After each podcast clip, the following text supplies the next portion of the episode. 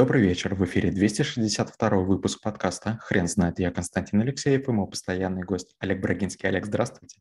Константин, добрый вечер. Хрен знает, что такое прогресс, но мы попробуем разобраться. Олег, расскажите, почему это навык? Прогресс – это такое движение вперед, при котором многое меняется. И если быть ретроградом, если надеяться на стабильность, на постоянство, можно очень сильно опоздать.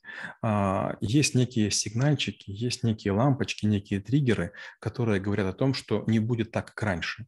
Например, можно сказать, что вот сейчас там, допустим, был вирус, и поэтому он пройдет, и мы вернемся к прежней жизни. Да не вернемся. То есть, к сожалению, прогресс он необратим.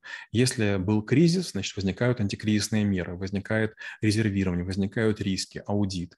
Если, например, мы имели дело с э, какими-то вирусами, улучшились методы их диагностики, и это все сохранится.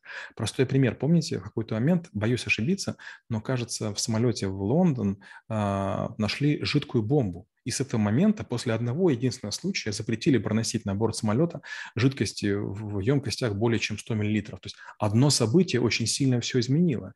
Или 11 сентября которые, помните, там башни-близнецы рухнули. Казалось бы, вроде бы такое большое общество, серьезное, богатое, с такими службами безопасности оказалось столь уязвимо перед, честно говоря, кочевниками там на верблюдах, которые захватили самолеты, проникли сквозь систему безопасности и атаковали а, там, страну в самое сердце. Получается, что в любую секунду мы можем быть подвергнуты к чему-то. И, скажем, есть люди, которые надеются, что это не случится. А есть израильтяне, которые построили железный купол. Это такая система, которая сбивает летящие ракеты. Представляете? То есть было, допустим, время, когда Вторую мировую войну Москву атаковали самолетами, были построены дирижабли, там зенитные батареи, куча-куча всего. Сегодня, если неожиданно пролететь, можно большинство городов бомбить. Но израильтяне, которые находятся в состоянии войны, они постоянно думают над тем, как отразить атаку. И получается, что для них, ну я, конечно, так неправильно говорю, но получается, что угроза является серьезным двигателем прогресса. Олег, расскажите, пожалуйста, какие качества нужно приобрести человеку, который может точно сказать, я освоил навык прогресса? Ну, во-первых, э, надо научиться историю читать. Есть такая фраза, которую я не устаю повторять. Нас история учит только одному, что мы ничему не учимся у истории. И люди, допустим, говорят, у меня несчастная любовь, у меня бизнес развалился, у меня не получилось, я отстал, я устарел. Почему? Потому что, к сожалению, мы надеемся на то, что сохранится статус-кво. Нужно быть таким легким параноиком, нужно быть таким очень подозрительным, нужно быть очень внимательным, пытливым и расторопным. Надо понимать, что ничего постоянного нет, что любой, любой баланс рано или поздно будет разрушен. Вариант первый из этого расстраиваться. Вариант второй – думать, что с этим случится. Знаете, есть такая хорошая поговорка, что кризис – это время возможностей. И об этом очень часто говорят. Только говорят люди, которые ничего не достигают.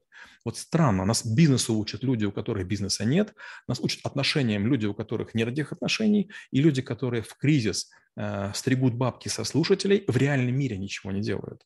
Если вы понимаете, что такое прогресс, вы можете пытаться его опережать, а еще лучше создавать. Например, когда я писал антивирус, вдруг оказалось, что некоторые модели моих вирусов опережают время. я единственный был, допустим, который лечил ванхалф. Это вирус, благодаря которому я очень сильно поднялся. Было много антивирусов, но я научился сначала его в памяти находить, потом научился его, извините, кастрировать, а потом расшифровывать. А другие антивирусы не успели. И получается, буквально одна ситуация опережения на три дня сыграла для меня ключевую роль. Я попал на работу в Германию и кучу-кучу всего достиг. Или, допустим, хакерский редактор. Представляете, у меня были какие маститые э, соперники. Был лексикон, который был очень давно известен, Шрайтер, научный редактор, слово и дело, которое зарождалось. И вдруг я сделал редактор, который имел несколько функций, которых не было ни у кого. И даже сейчас у Word многих функций нет. И вдруг оказалось, что я создал прогресс. То есть поднял стандарт до такой планки, до которой многие не могут дотянуться. Если вы так поступаете, то у вас появляется некое такое иммунитет против привычки, у вас появляется такое желание совершенствоваться и дальше. Вот бегун, который бежит впереди, он о чем думает? Надо обогнать всех остальных. А о чем второй и остальные думают? Надо догнать. Вот прогресс – это про то, чтобы быть впереди.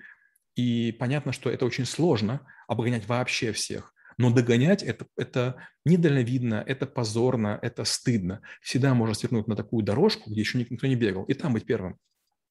Олег, если бы я вас попросил вывести формулу прогресса, как бы вы охарактеризовали ее?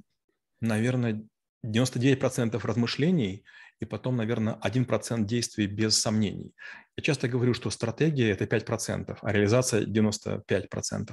Но в случае с прогрессом все наоборот. К сожалению, надо слишком хорошо подумать, много вариантов перебрать, а, оценить риски, вероятности, угрозы. И, кстати, прогресс – это как раз навык, который очень бизнесу противоречит. Не каждый прогресс становится бизнесом. То есть для бизнеса нужно быть троечником, выкручиваться, юлить, находить какие-то выходы. Прогресс очень часто делают люди как раз отличники. Очень часто они не могут этим воспользоваться очень часто прогресс начинает приносить плоды после их смерти и, и, и так далее. Но, тем не менее, вот оседлать прогресс, прокатиться на его волне, вписать свое имя в историю, сделать нечто выдающееся, это очень здорово.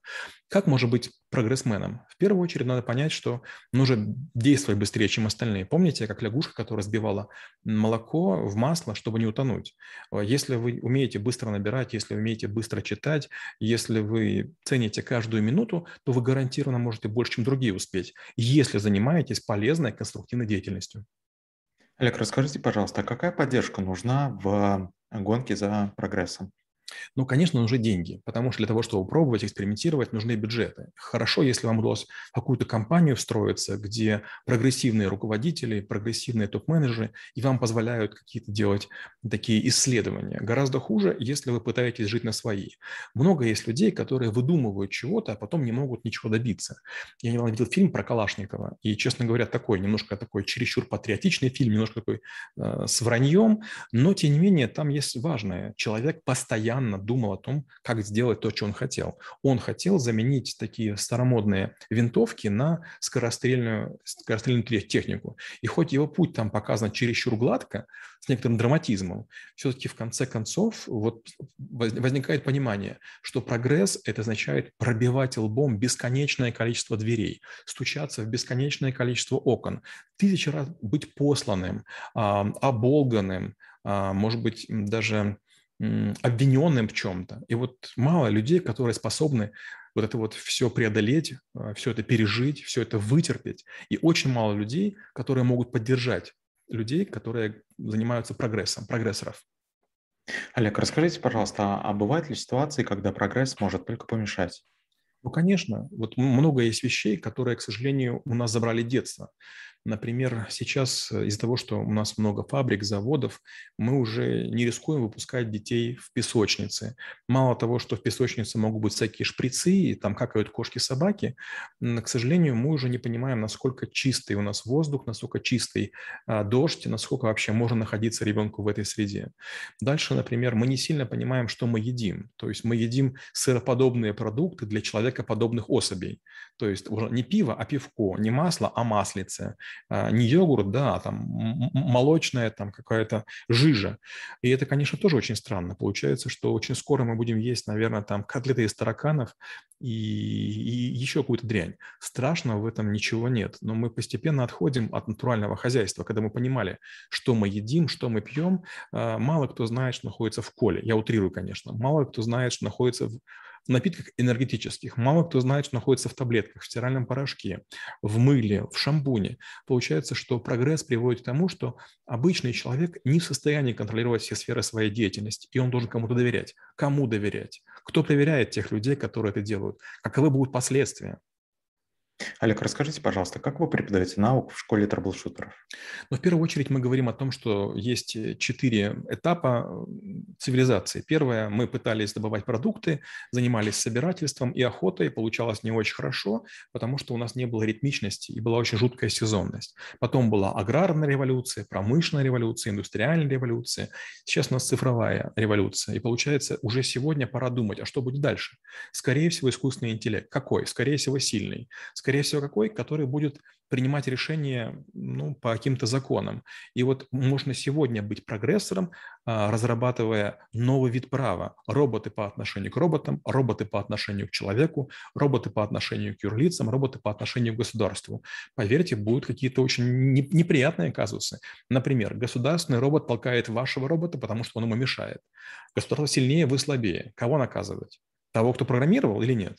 Допустим, представьте, там ваш автомобиль совершает некоторое действие во время парковки. Вас за рулем не было. Вы ушли, кнопку нажали. Он парковался и, допустим, зацепил там маленький детский там какой-нибудь там самосвальчик. Вопрос, кому претензии предъявлять? К, к автомобилю вроде бы как нельзя, к вам вы вроде ни при чем, программисту, а он так как бы каким боком к этому относится? Алекс, спасибо. Теперь на вопрос, что такое прогресс, будет трудно ответить. Хрен знает.